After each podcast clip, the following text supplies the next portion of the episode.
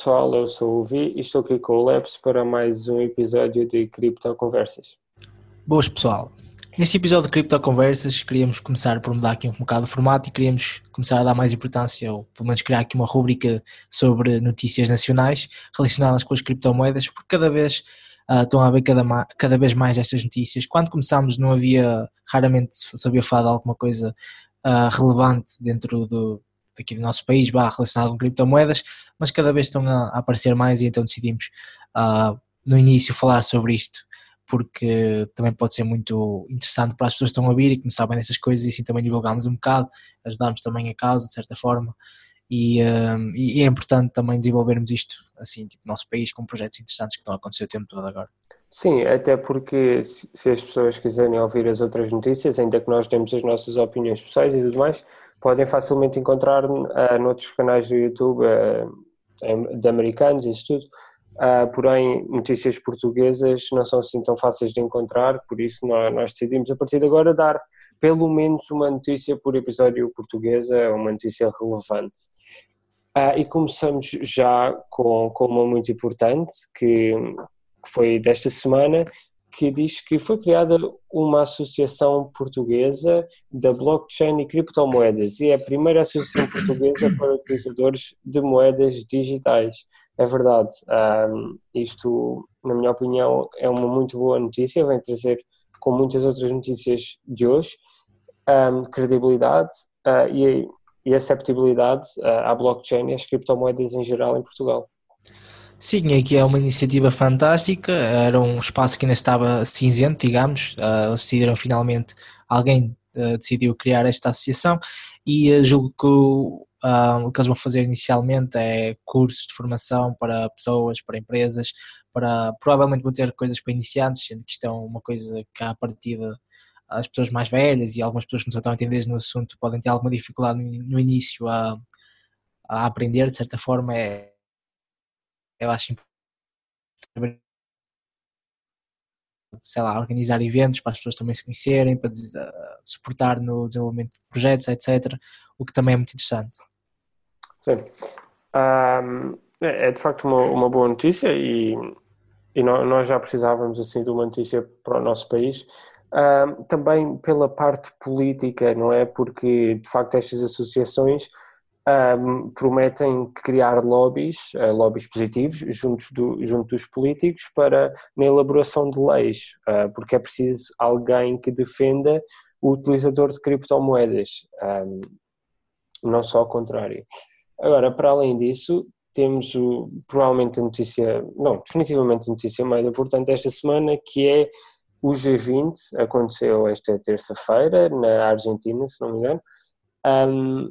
o G20 engloba as 20 maiores potências mundiais, onde se discutiu criptomoedas e blockchain. Sim, nós já tínhamos falado disto há algum tempo. Um, já havia este rumor que as criptomoedas iam ser discutidas no G20 pela primeira vez, o que era interessante. Podia ser bom, podia ser mau.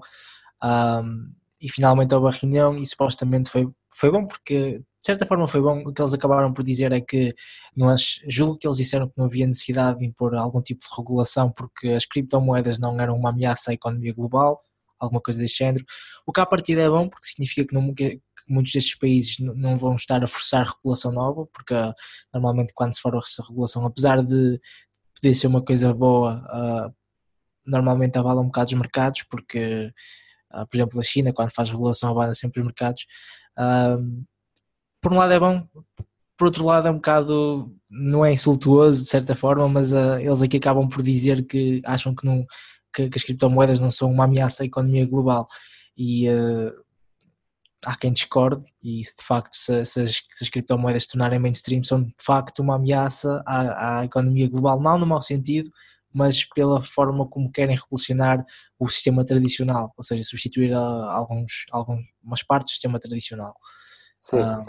um, é, é, é de notar, para quem não sabe, que o G20, é assim, nenhuma lei concretamente foi feita no G20. O G20 é apenas uma discussão entre países para arranjarem uma solução para um tema, neste caso das criptomoedas. Consequentemente, não era suposto sair daqui uma solução absoluta. Uh, aliás, temos várias opiniões diferentes, por exemplo, dos Estados Unidos, com uma opinião mais conservadora, apesar de não totalmente negativa, que diz que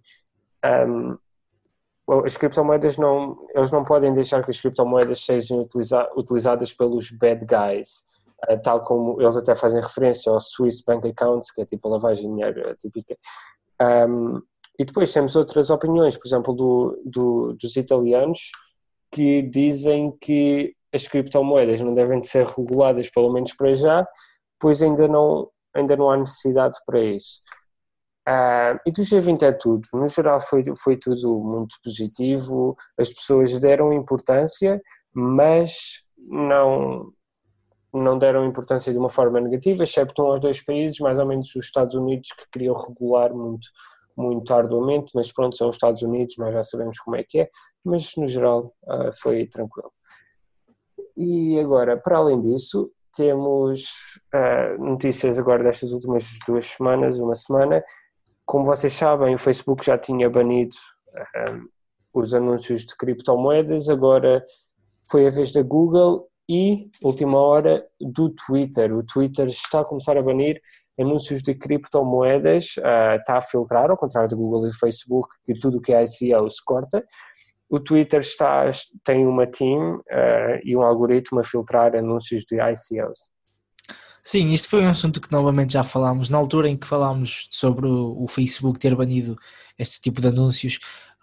falámos, e eu vou repetir basicamente a mesma coisa, é que uh, estas empresas que vinham da ICOs, principalmente os ICOs aqui recebiam imenso funding, porque os ICOs recebem imenso funding, e grande parte deste funding ia para comprar publicidade, eles chegavam a estas plataformas com quantidades estúpidas de dinheiro e conseguiam ter mesmo muitas ads em tudo, então a partir do momento em que uma pessoa pesquisava criptomoedas uma vez no Google ou no Facebook, uh, a publicidade a partir daí era basicamente só focada nisso. E para além disso havia muitos projetos que investiam imenso dinheiro nestas publicidades e acabavam por ser projetos que não eram muito interessantes, uh, eram um bocado duvidosos até e isto acabava por afetar o consumidor. E então aqui o que o Facebook fez é cortou o mal pela raiz na altura, ou seja, tirou este spam que existe de, de, de ads e, e também de certa forma protege o consumidor porque estes ICOs mais duvidosos acabam por ter essa, essa forma de, de partilhar o que estão a fazer ou de se fazerem publicidade do, do, que, do que eles querem e aqui o Google acaba por seguir a, a fazer a mesma coisa, corta um, e o Twitter, pelos vistos, está a tentar fazer a mesma coisa, mas de forma mais uh, filtrada, digamos. Eu acho que tipo, isto pode parecer mal, mas à partida não é uma coisa muito má, porque a realidade é que as principais cryptocurrencies, a Bitcoin, etc., não têm anúncios, tipo, não há anúncios da Bitcoin ou do Ethereum no Facebook há anúncios de ICOs e a maioria das pessoas, dos ICOs que, que investem muito em anúncios, à partida é porque precisam desses anúncios para, para, receber pessoas. E quando é preciso muitos anúncios para receber pessoas, é porque à partida o projeto não é assim tão interessante, porque se o projeto fosse interessante, se a tecnologia fosse muito boa, se o produto fosse revolucionário, as pessoas vinham elas próprias, porque descobriam, oh, isto realmente é uma boa ideia, isto, isto, é interessante, eu vou, vou entrar aqui. Agora, se, se, sabe estas publicidades do, ah, nós vamos ser o próximo Bitcoin, entra enquanto está barato, nós temos essas partnerships, isso à partida é logo um, um mau indicador sobre, sobre um projeto, e então é um bocado mal estarem a cortar, mas eu acho que é, que é bom no sentido, isto é quase como uma regulação, eles primeiro vão cortar as coisas, depois vão tentar se calhar filtrá-las e uh, fazer uma espécie de, de, criar um ecossistema mais saudável, digamos, à volta disto. Sim, exato. Um, agora, para além disso, temos também uma notícia uh, nos Estados Unidos da América, como eu disse, o, os Estados Unidos foi um dos países mais rígidos no G20 quanto às criptomoedas e à blockchain, um, e uma das decisões que eles tomaram agora no, nos passados dias foi o, o, o, presidente dos Estados Unidos, Donald Trump, uh, lançou uma ordem uh, que ficou efetiva a dia 19 de março, que já foi há algum tempo, um, que não deixa nenhum americano comprar petrol. Isto é interessante porque tipo, os Estados Unidos sempre têm aquela história antiga contra a Venezuela e, e os comunistas em geral. Um, mas é interessante o facto de o presidente dos Estados Unidos, ele próprio, ter feito uma ordem para os cidadãos, os cidadãos dos Estados Unidos não poderem comprar uma cryptocurrency, ou seja, tipo, uh, isto que eu saiba, isto não tinha acontecido no passado, aconteceu agora pela primeira vez e, e é de facto interessante. Sim, eh, que à partida o, o um, especula-se, pronto, isto não é. Quando o Petro foi criado, a Venezuela disse que isto era para, para passar à volta de sanções, mas a realidade é que um dos usos que as pessoas deram logo para aquilo, os analistas, etc., é que de facto aquilo era uma forma deles andarem à volta das sanções económicas impostas pelos outros países, porque se existe uma sanção económica, digamos que a Venezuela não podia receber dinheiro ou tinha certos negócios cortados e isso atrapalhava a economia. Pronto, faz sentido. Agora, eles viram uma oportunidade na criptomoeda de, de andar à volta destas regulações de, dinheiro que, que, foram impostas com as sanções. E uh, aqui os Estados Unidos basicamente está, está, está, a impor as sanções que já tinha antes, mas na criptomoeda, em que está a proibir as pessoas de comprarem o, a, a criptomoeda da, da Venezuela, o, o Petro, obviamente as pessoas dos Estados Unidos que quiserem comprar podem comprá-las na mesma, é a mesma coisa que eles dizerem que querem impedir as pessoas de comprar Bitcoin, não ia resultar. Mas pá, isto, era, isto era de certa forma esperado, mas é interessante porque eu acho que foi o primeiro, o primeiro anúncio da, da, da Casa Branca diretamente relacionado com criptomoedas. Sim. É, exato, a parte interessante da notícia está aí, está de facto ao Presidente dar importância não só por ser a Venezuela, mas por ser uma, uma criptomoeda, não é? E ser o primeiro. Claro. Um, para além disso, acabamos com uma notícia não tão, um, tanto tão interessante como, como as restantes, mas provavelmente menos relevante. Uh, é muito curioso que um jovem de 15 anos conseguiu descobrir uma falha, um backdoor, uh, um, conseguiu hackear o, a Ledger Wallet. Para quem não sabe, a Ledger Wallet é uma hardware wallet, custa sensivelmente 70 euros, para aí, 80 talvez. Um, e, e, é uma hardware wallet para vocês fazerem store das vossas private keys, para terem as, as vossas bitcoins ou Ethereum ou o resto das criptomoedas safe. Ele de facto ele conseguiu hackear a Ledger Wallet, isto é, em primeiro lugar, surpreendente, porque tanto a Ledger como a outra wallet, que agora não me lembro, um, são tipo, consideradas super seguras. Uh, e por outro lado, Uh, é, é, interessante porque de facto um rapaz de 15 anos uh, conseguiu fazer isto, ele agora é falado em todo o lado, uh, provavelmente vai receber um bounty, uhum. não sabe, mas quase certeza, não é? Porque estas coisas não acontecem em vão ah, interessante. Sim, que é muito interessante em dois aspectos. Primeiro, porque ele podia ter usado esta vulnerabilidade para o mal, ou seja, podia ter eh, uma ação e, e, de facto reportar este bug à, à, à developer da, da Ledger. Um, obviamente aqui ele deve receber uma bounty, é por norma quando alguém reporta um bug ou, ou encontra uma vulnerabilidade em vez de usar uh, diz à empresa que essa vulnerabilidade existe, por norma uh, recebe uma bounty.